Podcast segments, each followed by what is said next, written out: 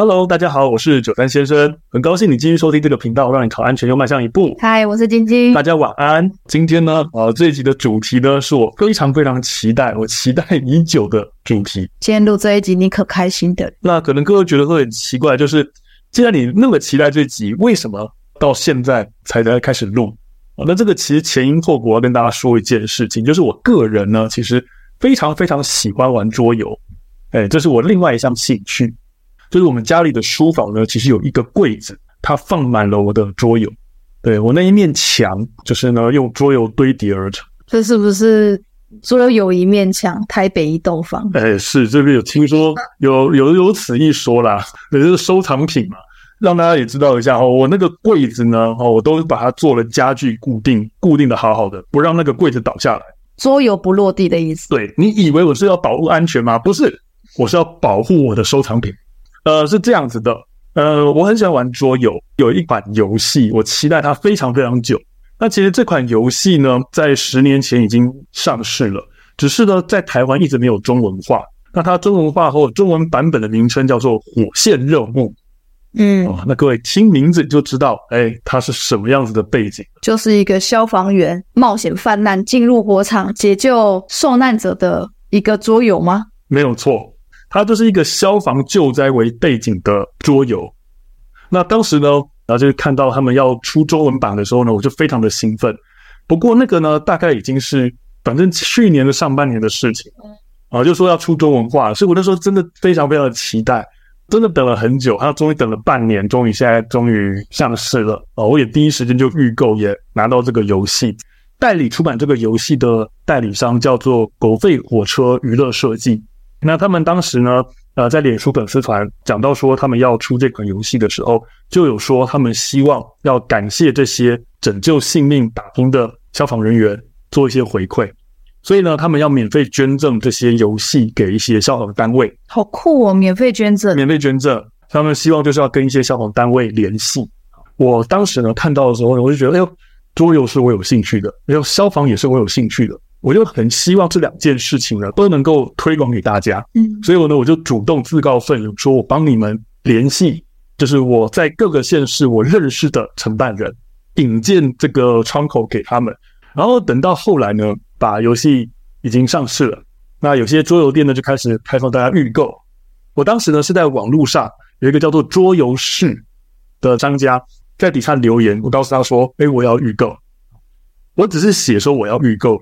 然后呢，对方呢就传讯息给我说：“好，那请留下您的联络方式啊，姓名这样子。”哦，等到我留完言之后呢，他忽然就问了我一句说：“诶，请问你是消防人员吗？”我就说：“我其实已经离职了，我不是现职的消防人员。”结果呢，对方跟我讲说：“哦，没有关系，还是感谢你们的付出。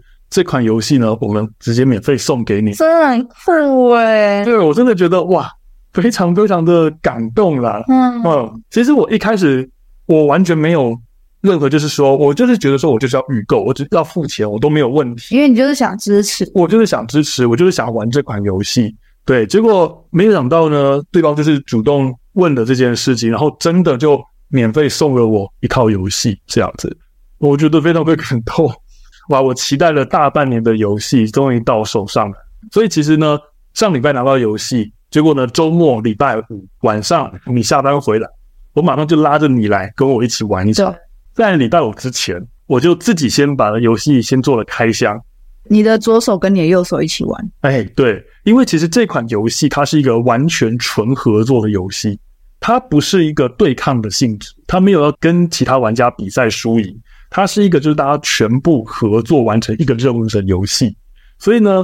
纯合作的游戏，简单讲就是我可以自己左手打右手，可是自己一个人玩，没有人互动，其实感觉是稍微比较微妙一点了，比较怪一点了。哦，还是有人陪，有人可以跟你讲话会比较好，因为我觉得游戏要有互动，对啦，才会有一些好玩的地方。但是呢，毕竟我们的频道是要讲一些防灾的知识，所以其实我等一下呢会告诉大家，我觉得这款游戏，不管你是一般民众玩还是消防人员玩。我觉得它当中呢，可以教导民众的一些观念。这个游戏的规则设计，其实我觉得算是蛮用心的。有些部分它其实是真的可以教导民众一些基础观念。好，所以呢，我会告诉大家，这个游戏里面它有三个跟现实完全符合的设计，以及有三个我觉得跟现实并不太符合的设计。不过呢，还是要打个预防针啦，就是游戏它一定跟现实不大一样。对，因为为了要。平衡那个规则，对，当然，所以我们这边不是要吹毛求疵。你真的要细讲的话，它一大堆东西都不符合现实。对，可是我讲的所谓的这个不符合，是我觉得有一些部分要让民众学习到一些知识跟观念，不是说这个游戏不好，而是它本来有一些游戏设计上就会这么做，为了要游戏的平衡跟可玩性嘛。但是呢，可能要让民众知道一下，现实状况并不会如此。对啊，否则真的要细讲这件事的话啊。各位如果有玩过 RPG 游戏，那个主角捡到一堆物品放在身上，那个东西根本不可能带在一个人身上的，好吗？可是呢，主角都会捡一大堆物品丢在身上，还可以到处走来走去，这本来就不合理。对，可是游戏不这样设计就玩不下去嘛。所以呢，简单来说，它这个游戏是这样：我们每个人都扮演一个消防人员。对，好，那游戏中间的地图呢，就是一个起火的房子，然后呢，起火房子里面呢，当然就会有火，有浓烟。还会有受困者，每一个玩家要用在自己的回合当中，用你的行动点数去做一些救灾的行动，然后呢，设法灭火啊，设法甚至是破墙开路，去把里面的受困人员给救出来啊。那只要你把大家都救出来，这个团队就获胜了。但是如果罹难的人太多，那我们就一起失败了啊。其实这个跟我们真的消防队救灾是很像的。对。对，我们就是团队合作。如果你还记得你昨天在玩的时候，一开始吗？你误以为我们要互相竞争。对啊，我想说是不是有业绩？就是带 带一个人出来就有什么几千块奖金？所以你你一定以为是我们两个人是要比判比赛看谁救出来的人多，对不对？没有意识到这是团队合作。嗯，所以你还是想说，你不要抢我的人，对之类的啊。你不要抢我的嘉奖。哎呀，没有啊，其实我们在消防队不会这样子了。救出一个人来，到底谁付出的功劳比较多？这个其实是根本你无法算的。我们就是团队合作，救出来的人，其实在场的人一起承担；没有救出来的人，也是在场所有人一起承担。就问个题外话，嗯，实际上你们在打火的时候是有没有奖金的？因为你们救活一个欧卡，如果那个欧卡是他最后是顺利出院。记得那天出勤的那两位学长是有康复奖金的，嗯，可是如果打火的话，是会有什么打火奖金？有，会有救灾奖金，救灾奖金，最后救灾奖金。所有人嘛，因为打火不止两个，不是这个情况就不太一样。那不然是谁？这个跟救护不太一样，救护区就是两个人，真的比较大型的火灾哈，可能会呃十几个分队出动，嗯，那这样子你说在场所有人可能就要超过一百个消防人员了，哦，不太可能说每个人都发奖金，或是每个人都记功奖。所以其实这个时候呢，会依照说分队到达的顺序不同，然后去按比例分配。说好，你这个 A 分队可以分到几个嘉奖，B 分队可以分到几个嘉奖，C 分队可以分到几个嘉奖，这样子我们会去这样去。那要怎么去判断谁可以拿到那个嘉奖？我不确定是不是所有的分队都这么做，但是当时我在的分队，我们的做法是约定俗成，一律是由当天的苗子手。去拿这个嘉奖，苗子手是喷水的吗？对，就是在最前面第一个要进去的人。哦，进他还要进去火场？对啊，对啊，对啊。哦，所以他要进火场。对，所谓的苗子手，其实就是这场救灾行动里面最主要、最前线的那个负责进攻的人。他会拿着苗子，然后站在最前面，然后是第一个进到火场里面。对，我们约定俗成是都由苗子手来。领这个嘉奖跟救灾奖，这蛮合理的。好，那如果有多的，那我们在后续排副苗子手或者是搜救人员这样子去排，就是有进火场的都会先。是，反正大家轮流嘛。每一次遇到火灾，你可能今天是当苗子手，你可能今天是当司机，那总是都会有轮到的机会。那我们这个玩游戏呢，就没有这么这么回事了哈。所以呢，昨天在玩的时候，你在跟我抢人，我就看见一时之间我就很惊讶，说你干嘛？你干嘛要抢我的人？而且呢，这个游戏是这样子，我们每过一段时间的时候呢，屋子内的火势就会在增大。那扩大的方式是丢骰子决定，丢骰子之后会随机在地图上某一个地方，就是又冒出火势。如果你今天丢下去骰子的位置出现的位置是已经有火的地方，那个火势又会。连续性的更加扩大，像昨天玩的时候，我们就发现到一个事情，我的骰运其实很差。对啊，我也是一丢下去就会丢到那个火势变更大的地方。对，你整个就是一个大凤梨。如果以实际工作，对对，就是你走到哪里，哪里就会出事情。嗯、只要你上班，就一定会开始有很忙的事情出现。真的，我觉得昨天丢骰子真的像这个样子。对，所以你那天自己玩，你没有想说左手比较衰，还是右手比较衰？我发现都很衰，所以不是左手的问题或者右手的问题，是人的问题。嗯，哦，就是一整个衰下去。嗯、那。大概呢，游戏的运行机制可能就是像这样子，就是你花你的行动点去做救灾行动，然后呢，火势还会不定期的增长这样子。我们在火势增长的时候，有时候就开始会不断的堆叠很多的浓烟，在一个房间里面堆积了大量的浓烟之后呢，真的会营造出一种不安的感觉，就是哇，这团浓烟什么时候会扩大变成火势？对。明明已经灭了这一团火了，嗯，怎么下一回合它又长？就长起来了？对对，然后或者是我今天背着这个受困民众要逃出来的时候，我已经快要接近门口了，结果后方的火势开始蔓延，真的追着你跑，哇！那我觉得的刺激感跟紧张感其实是呃游戏的氛围营造，对，蛮容易被带入，是，是对它的带入感真的蛮强，对，真的跟我以前在救灾的时候的感受哦，我觉得呢，我可以给他到九十分的高分。我也可以给他九十五哦，我觉得我可能没有那么爱玩桌游，是，但是这个桌游对于脑筋很不好的我来说，还蛮容易上手的。对，嘿，不用记太多规则。对，它规则很简单。对，嗯，然后我觉得那个刺激感跟气氛的营造又跟现实还蛮接近，对，是很棒的游戏。嗯，不管大家呢，哎，你是纯粹就是玩乐趣、玩好玩。还是呢，想要说，哎，玩这个游戏学到一些什么概念的话，我都还蛮推荐这款桌游。那回过头来讲到说，从这个游戏中学到些什么知识的话，对，我们就要来跟大家讲一讲了。我刚才提到的这个游戏里面有哪三个跟现实符合的设定，跟有哪三个跟现实不符合的设定。那当然呢，呃，这个没有什么所谓的排名啊，也只是我从很多的笔记当中精挑细选出来的啦。我讲的这些呢，是我觉得可以让民众学到一些概念的事情。那如果各位有这款游戏，您也有发现到，诶，其他可以让民众了解的知识的话，我也觉得也欢迎大家分享。那我们先讲了三个符合的设定。好，首先第一个，这个游戏在起始设定的时候，是吧，这个游戏刚打开来准备要开始玩的时候啊，它会放三个受困民众在火场里面，然后呢，它的预设的设定。其中这三个人有两个人是躲在厕所里面，很合理呀，很合理。火场里面真的有人会躲在厕所？对，很实际上非常合理。因为我们去救灾过很多很多的火场，民众呢一天到晚遇到火灾想跑厕所，我发现这个已经是一个约定俗成的例行公事了。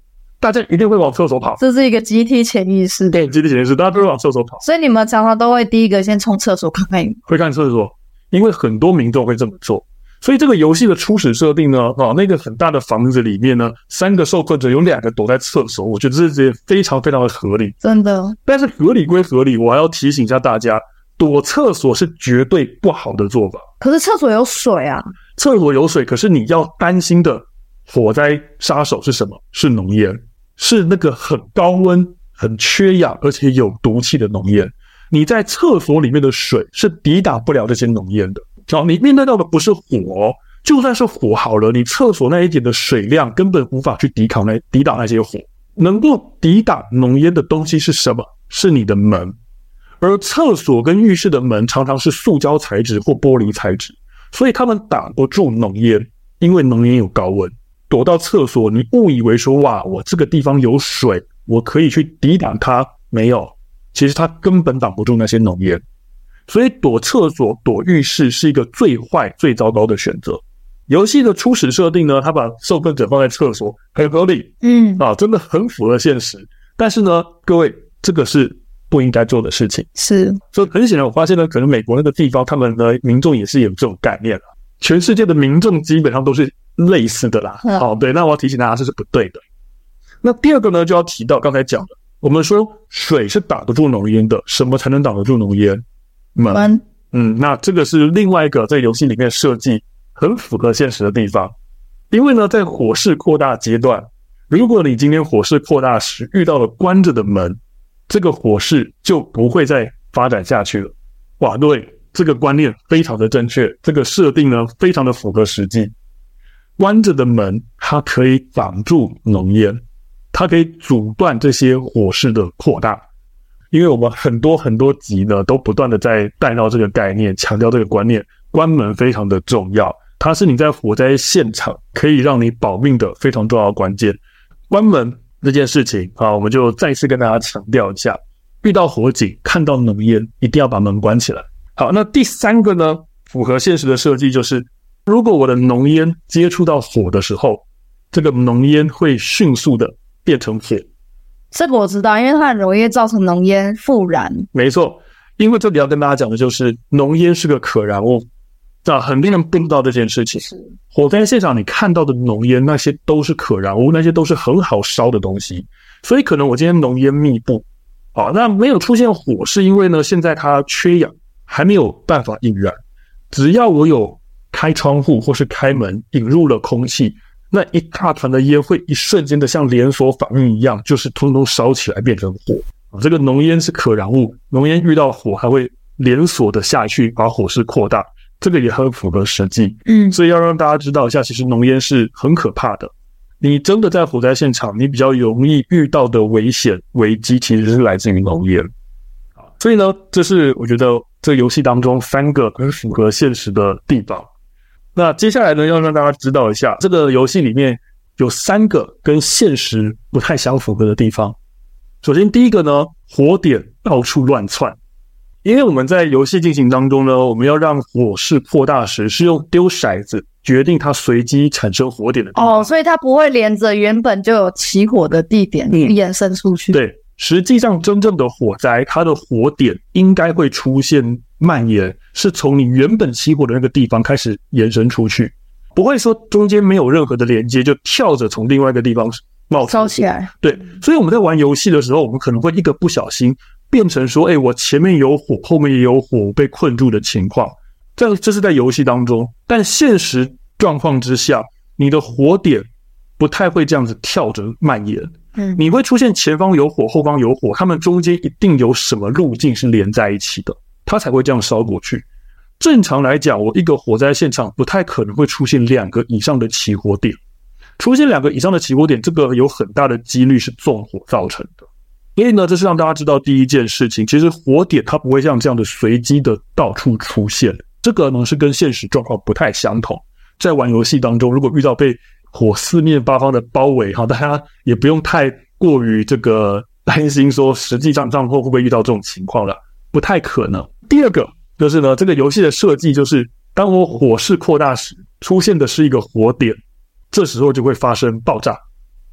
发生爆炸的时候，门会被炸掉，哦，然后火势也会扩大，甚至你房子的墙壁会出现损伤，这是游戏里面的情况。但是呢，实际上哦，我们在家里面呢，哈，那这个爆炸不是那么容易发生的事情。你玩游戏的时候，你会发现说，为什么一天到晚在爆炸？爆炸好像随时会出现，很容易。其实不会了，没有那么容易发生爆炸这件事情。因为爆炸要发生的话呢，像我们在居家环境当中，你可能会出现爆炸的东西，大概比较有可能的就是你的瓦斯。那你瓦斯今天泄露出来，它还要在空气中达到一个符合爆炸标准的浓度跟比例，才有可能会爆炸。而不会说那么容易的，到处任何地方就一直发生爆炸、爆炸、爆炸，把你的门给炸坏、炸歪。因为如果真的发生爆炸，门真的可能会损坏，你可能真的会无法关门避难。但是其实，在居家环境当中，比较可能发生爆炸的东西，应该就是瓦斯啊。实际上没有那么的容易，没有像游戏当中那样四处爆炸，对，到处一直会发生爆炸。那炸到后来，它的建筑物结构还出现。就是崩塌，会被崩塌。对，因为游戏里面是会出现建筑物崩塌的，也是让大家知道一下，我们对于火灾灾难，我们是需要去留意它，但是也不需要过于自己吓自己，去担心一些不太可能或不太容易发生的情境了。好，那最后一个呢，要讲说跟这个现实不太符合的地方，就是呢，这个消防人员呢，哦，可以轻松的穿越火焰，其实这个有点微妙。因为这个要看火势的大小，而且你们那一套衣服看起来就是很硬很厚，很防水吗。没错，可是它不是一个，你知道吗？就是穿上去之后就是一个黄金战甲一样，什么都不怕。我们还是要看一下火势的状况啊，因为我自己有个切身的经验，我记得有一场火警，我进到那个起火房子的时候，它火已经烧得很大了。我那时候后来抬头看，我发现天花板都是很多的浓烟，好，而且那个浓烟是不断的在滚动，表示它的温度很高。而我当时进去会感受到的原因，是因为我人是站着走进去，我忽然间觉得我的头顶啊有一阵很剧烈的刺痛感，因为呢，我的头顶被天花板那些浓烟的辐射热给烫到了。哈，真的哦。我当时其实是有带着全套的防护装备哦，我的空气呼吸器也带着，我的头套也带着，我的安全帽也戴着，但是它已经热到我的头顶都感觉到了刺痛了。所以其实让大家知道一下，我们穿的那些防护装备是让我们跟一般人比起来比较能够抵抗那些呃浓烟和温度，但是它不是无敌铁金刚，它不是说我穿上那个我就什么都不怕，还是有时效性跟温度上的限制。没错。我也有曾经一次在火场里面受伤，我的是肩膀受伤。其实很多消防队会肩膀受伤，因为我们那边会背那个空气呼吸器的背带。那其实你身上的那些消防衣，在进到火场离火点那么近的地方，其实它都会被加热。所以有时候有些人可能看到电视新闻会看到那个消防队走出来都身体在冒烟，因为他身上的水汽哦，在在他的衣服上蒸发，而且是很快的蒸发，代表他身上的衣服温度其实很高。而这个时候，其实你的消防衣呢是有个隔热层的，它避免说那些热去直接接触到你的皮肤，但是衣服本身是热的，是烫的。我们这时候其实很忌讳一件事情，就是你用你的手去随便拍别人，因为你这样一拍下去，你可能会把它隔热层上面的那个热直接压到他的皮肤上面，哦，会让他烫伤。对，所以为什么我们很多消防队会肩膀背带的地方受伤，是因为有些人。他去调整自己空气呼吸器的背带，结果那个背带就压在他的身上，那个肩膀两条地方就被烫伤。我以前就这样子被烫伤过。诶，没错，消防衣帽鞋是保护我们，让我们在里面做一些工作可以更前进一点。但是它也不到无敌铁金刚的地步，就是我看到有火，我随便穿随便走，那么的轻松自如的穿梭，其实也没有到这种程度。游戏的设计，它只能让你看到火，看到烟。它很难去表现在火场另外一个很大的影响因素，就是高热，那个是我们肉眼看不到的东西。但是游戏设计还是有做一些困难度啦，因为它要让消防队穿越火的话，要花比较多的行动点。呃，我想呢，这就是大概跟他分享一下这款游戏啊，以及呢看这款游戏啊，我觉得可以跟民众分享的一些概念。哎，我今天这样听下来，我其实我本来就知道消防员很辛苦，非常辛苦，可是我。听到了一些我之前都没听你讲过的东西，例如说会被消防衣烫伤的这个东西。啊，是。各位消眷，如果当你的另外一半回到家的时候，你再跟他说一句“你辛苦了”，然后抱抱他一下，嗯、我真的觉得太辛苦了。那基本上他还能够回家，都是好事情。对，真的耶。对对对对，嗯呃，所以呃，我觉得这款游戏真的是很不错的。嗯，哦，我觉得当纯游戏玩，你当要有教育意义的。东西来玩，嗯，或者是就是带小朋友玩，对，很单纯的让大家体验一下救灾的辛苦以及火灾的可怕，嗯、做一些防灾教育的启蒙，我觉得都是非常适合的东西，真的很推荐这个游戏，它本身真的也很好玩，我觉得能够看到一个游戏它融合了两样我很有兴趣的东西，我觉得是非常高兴，我也觉得非常荣幸的一件事情，所以我想。呃，今天跟大家分享这个呢，除了介绍游戏，我觉得也让大家透过这个游戏更了解呃火场，更了解救灾的真实样貌，这样子。好，所以我想呢，呃，我们今天就分享到这边，希望呢今天的分享对大家的安全有所帮助。那如果各位呢有从这一集获得收获的话呢，请大家给我们五星好评或者是小额赞助，对我们都是非常大的鼓励。也欢迎多多提问哦，我们会依你的问题当做下一次的主题。